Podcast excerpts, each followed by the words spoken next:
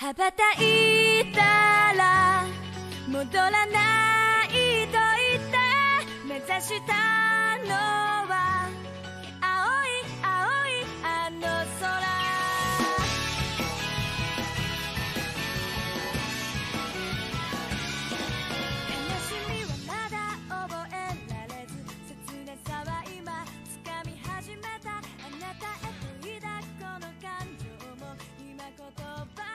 Olá, o meu nome é Gustavo e esse é mais um episódio do podcast O Brasil Tá Vendo, apresentado por Dilson Gomes, Gustavo Costa e Hernani Freitas. O tema de hoje é sobre a prática de cosplay. E estamos aqui com a nossa convidada mais do que especial, Luana Bordini, pacense, estudante de medicina veterinária, escritora e cosplayer. Olá, Luana, boa noite, ou bom dia, boa tarde, seja o horário que você estiver ouvindo. É, antes de começar o nosso bate-papo, conta mais um pouco sobre você, sua história, o que você faz da vida, sua idade, essas informações iniciais. Oi, muito obrigada primeiramente por terem me chamado para participar. É uma honra para mim estar aqui com vocês. É, Bom, o que, que eu posso falar? Que eu entrei nessa área de cosplay, que é um hobby, né?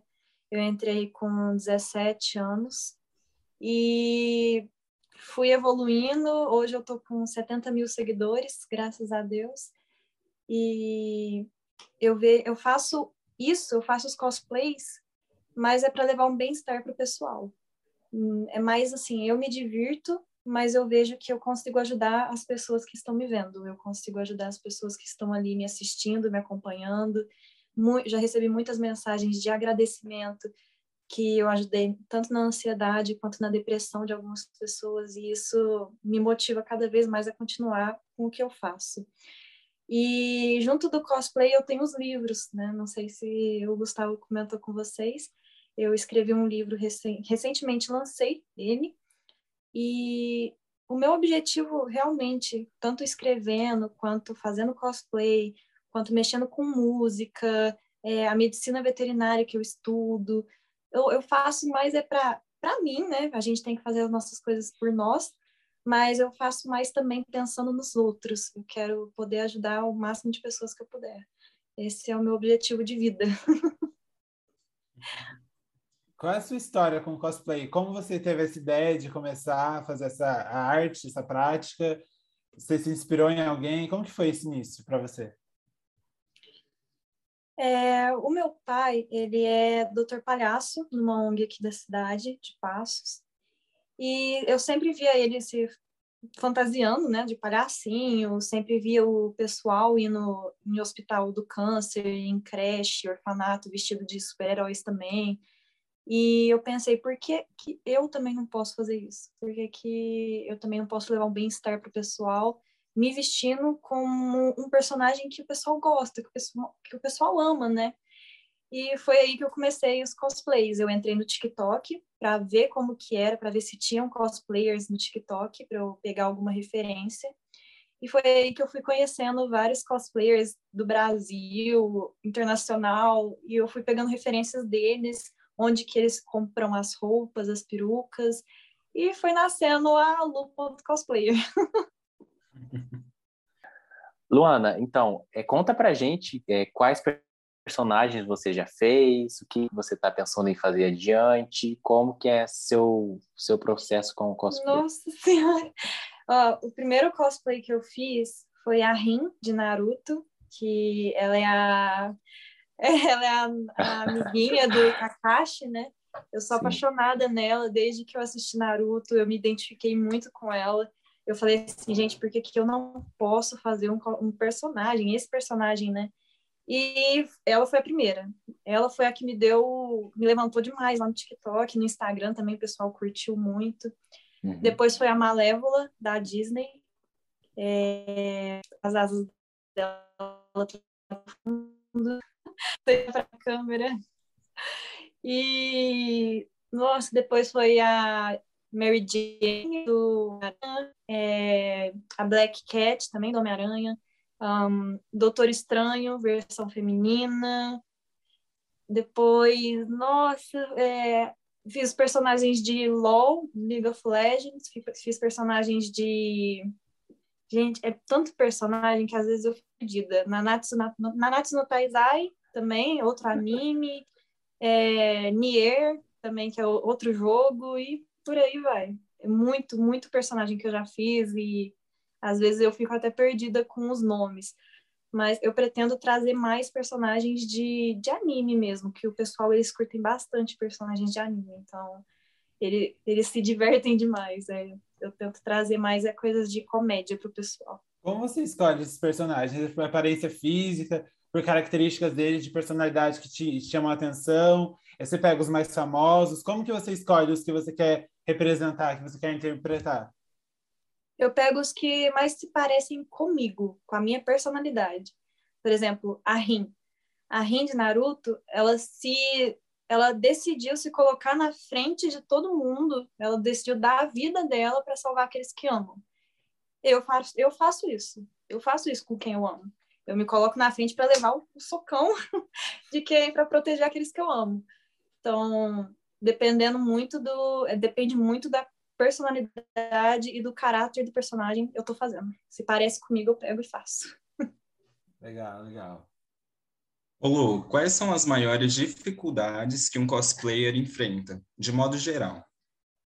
O preconceito, né? É, eu já sofri muito preconceito nas redes sociais, dependendo do, do personagem. Por exemplo, a Elizabeth, de Nanatsu no Taizai, ela já é mais corpuda, ela tem muito corpo.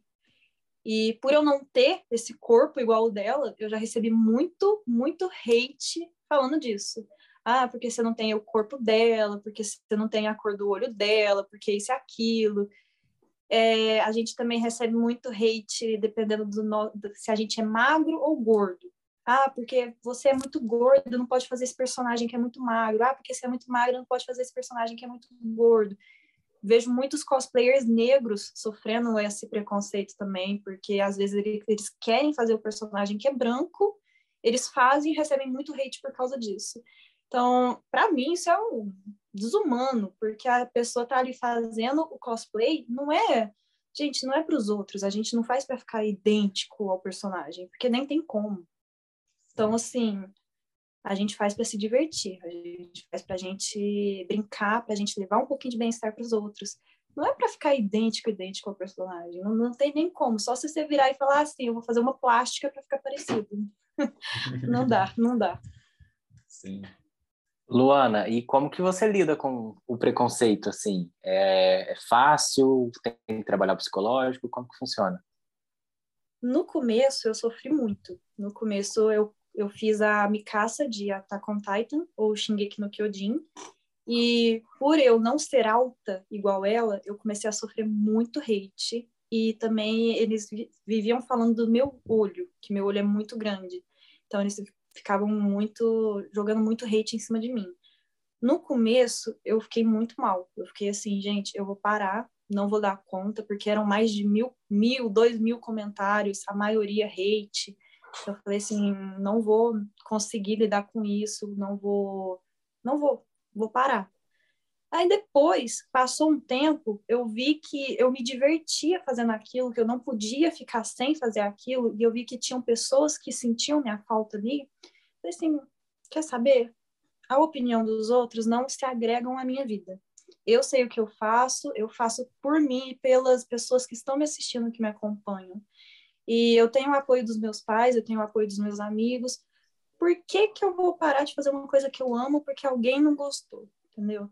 Então, Sim. eu simplesmente eu tô deixando de lado os hates. Hoje em dia eu deixo de lado ou bloqueio. É o jeito, porque senão a gente não consegue viver. É, infelizmente, infelizmente as pessoas não sabem o peso das palavras. Então, acaba machucando muito as pessoas. É por isso que eu vivo, eu vivo pedindo para os meus seguidores, eu falo assim, gente, pensem antes de falar. Pensem se vale a pena vocês falarem isso para a pessoa, porque vocês não sabem o que a outra pessoa ali está passando. Então, infelizmente, muita gente não tem senso. É, perfeito. É, quais são as maiores contribuições da prática, tanto na questão como que ela surgiu, as inspirações, não só para você, mas de forma geral, e como ela pode contribuir, tipo, divulgando a cultura oriental, divulgando personagens, novos estilos. Como você vê essa contribuição que o anime traz para a sociedade de uma forma geral? Para a sociedade, eu vejo uma coisa muito interessante, que é mostrar a cultura de fora para a gente. Querendo ou não, os animes, que são os desenhos, tanto japoneses quanto orientais, etc., eles trazem um pouquinho de cada lugar deles. Por exemplo, Demon Slayer. Demon Slayer, você acompanha muito as vestimentas, as comidas, você acompanha muito a, a vida do pessoal ali. Mesmo sendo um anime de ficção, assim, onde tem coisas que não existem no mundo real, você vê que a cultura bate muito. Então, vários animes, várias coisinhas que você assiste, eles levam a sua contribuiçãozinha a, por causa da cultura de cada um. Então, traz conhecimento né, para a gente. Isso é muito bom. É, eu gostaria que você falasse como é essa prática no Brasil e se há muitos adeptos a ela. O cosplayer no Brasil ele não é muito reconhecido, infelizmente. Uh, a gente vê muitos cosplayers assim com muito, muito talento e infelizmente estão ali flopados, não têm contribuição de nada, não recebem reconhecimentos necessários para eles. E acho que a gente podia ser mais valorizado aqui, porque a gente leva uma, a gente além de gastar muito nisso, nosso tempo, nosso dinheiro, porque querendo ou não é, é caro, é um investimento caro então, a gente está ali disponibilizando o nosso psicológico, porque ele dá a gente vestir uma roupa, fazer uma maquiagem e fingir ser uma pessoa que a gente não é, tem, tem que ter um psicológico muito forte para isso e tem que saber lidar, porque no momento ali você não é, por exemplo, aqui eu sou a Luana, mas se eu tiver de personagem, eu não sou a Luana mais. Então, para você conseguir diferenciar isso é muito, muito difícil. É muito difícil você lidar com essas duas pessoas ao mesmo tempo. E é, infelizmente não somos muito reconhecidos aqui. Mas lá fora, lá fora o pessoal é bem mais reconhecido, principalmente nos Estados Unidos. Sim. E tem bastante pessoas aqui no Brasil que praticam, né? Muitas pessoas. Nossa, assim, quando eu comecei o cosplay, eu não imaginava o tanto de gente que tem. E quando eu fui pesquisando, vendo cada dia mais aumentando a quantidade de pessoas que fazem cosplays. É, isso é muito bacana. Tem eventos, tem a CBLOL, tem a, CC, a CCXP, tem o Anime Fest, então tem muitos, muitos eventos que reúnem essa galerinha para dar o dar aquele reconhecimento que a gente merece e dá até um gostinho bom a gente a gente ir nesses eventos e sentir o carinho do pessoal com a gente. Certo. Você já falou um pouco, mas como são esses eventos no Brasil? Só cosplayers pode ir, o público geral também pode, ir para conhecer. E qual é a diferença desses eventos no Brasil para os eventos internacionais? Você até citou os Estados Unidos, tem mais apoio lá. E como é o cosplayer fora do Brasil? O, os eventos aqui, eles são livres. Qualquer pessoa que quiser ir pode ir. Você tem os ingressos, né, que você compra só que os cosplayers, a maioria dos eventos, os cosplayers eles têm direito a entrar de graça nesses eventos.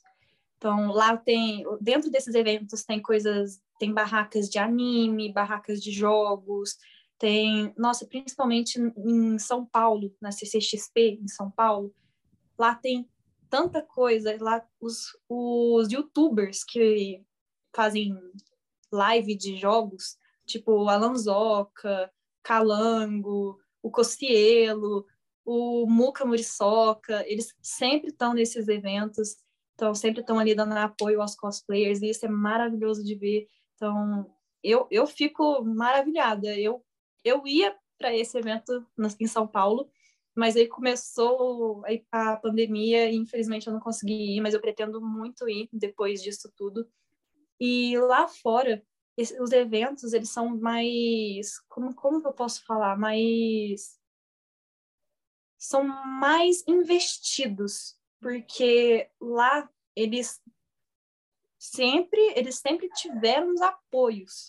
Os cosplayers sempre têm apoio lá. Então quando tem os eventos eles são bem mais valorizados porque tem É, tem campeonato de cosplay, tem conquistas, tem prêmios. Então, infelizmente, alguns eventos aqui no Brasil não pode ter isso por enquanto por causa de renda, né? Infelizmente é caro. Mas os cosplays lá, eles são mais baratos também. Lá fora, os cosplays são bem mais baratos. Por exemplo, um cosplay aqui meu, eu paguei o mais caro, eu paguei 470 reais. Esse lá em, nos Estados Unidos é 200 reais.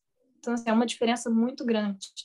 Uma, uma diferença muito gritante, vamos assim dizer, né? Então, ah, eu fico muito chateada aqui no Brasil, que é tudo caro. Fico muito chateada, porque eu queria poder trazer mais. Infelizmente, eu não posso por causa do, do gasto. Perfeito. Luana, é, enquanto a gente fazia algumas pesquisas para adentrar o tema é, e chegar aqui mais preparado para poder bater um papo legal com você, a gente viu alguns lugares que falavam que o cosplay é uma fantasia e alguns lugares falaram que cosplay não pode ser tratado como uma fantasia, né? E qual que é a sua opinião com, é, quanto a isso e como que a gente deve tratar o cosplay da maneira, da maneira correta? Então, já tive muita, muita discussão com disso também. É, por exemplo, o cosplayer, o cosplayer somos nós, pessoas que fazemos cosplay.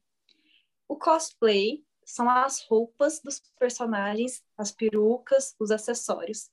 E a fantasia, a fantasia é algo que você usa no carnaval, numa festa. Por, você não está ali fingindo ser uma outra pessoa. Você está ali para se divertir, como, por exemplo, eu me visto de, de fada e vou para o carnaval. Mas ali não é a fada, ali é a Luana. E o cosplay, a diferença é que o cosplay ele veste a roupa do personagem e ele se ele age como personagem. Então, não, igual eu falei antes, não é a Luana mais, é o personagem. Você não vai me tratar por Luana, você vai me tratar pelo nome do personagem. Então, a diferença é essa. Por isso que muitos cosplayers ficam, nossa, não me fala que é fantasia, pelo amor de Deus. Não é uma fantasia. Querendo ou não, é uma parte nossa também. É igual, quando alguém fala mal de um personagem que eu faço, eu fico muito bravo. Eu fico assim, não fala mal de mim, não fala mal de mim. Mas não é de mim, assim, é do, do, personagem que eu tenho carinho, do personagem que eu faço. Então, é isso. Excelente, muito bom. Luana, nos conta sobre o livro que você lançou recentemente e se ele tem alguma relação com a prática de cosplay ou se possui alguma inspiração desse universo. O livro, é, eu escrevi ele quando eu tinha 15 anos. E foi numa época onde eu tinha resgatado um pastor canadense aqui na minha cidade. A gente pegou ele, trouxe ele para casa para cuidar. E até hoje ele está aqui com a gente saudável, graças a Deus. Então, eu me inspirei nele, me inspirei no meu cachorro, que parece um lobo. E me inspirei também na história da Colin Hawke, que é a Maldição do Tigre, onde ela trazia o humano se transformando em fera. Então eu falei assim, por que, que eu não posso fazer um livro sobre lobisomens? E foi saindo a história da minha cabeça. Não, não tenho ideia de como que surgem essas ideias na mente do escritor, porque se eu soubesse eu estava feita, porque ia ser mais fácil de eu escrever. Mas não tem relação com cosplay. Infelizmente, esse livro não. Mas tem outro que eu, que eu tô terminando, que ele tem relação com cosplay. É, eu tenho três livros prontos é o Meu Lobo, mais dois que eu vou lançar, acho que ano que vem ou mais para frente. E eu estou escrevendo mais um, que é o sobre cosplay, que é uma, é uma história fictícia também, mas não, não sei ainda quando que vai sair, mas tá, tá, tá saindo, tá indo. Tá ótimo. Luana, muito obrigado pelo tempo, disposição, pela sua vontade, boa vontade de estar aqui com a gente. A gente agradece muito foi uma tarde, noite de muita conhecimento, muita cultura. Então, só tenho a agradecer a você em nome do nosso podcast, Gilson Gustavo também. E muito sucesso, muita luz na sua vida, que você possa continuar levando o seu trabalho e essa cultura tão magnífica para todo mundo. Nosso podcast agradece sua presença e foi assim, magnífico. Muito obrigado, de verdade.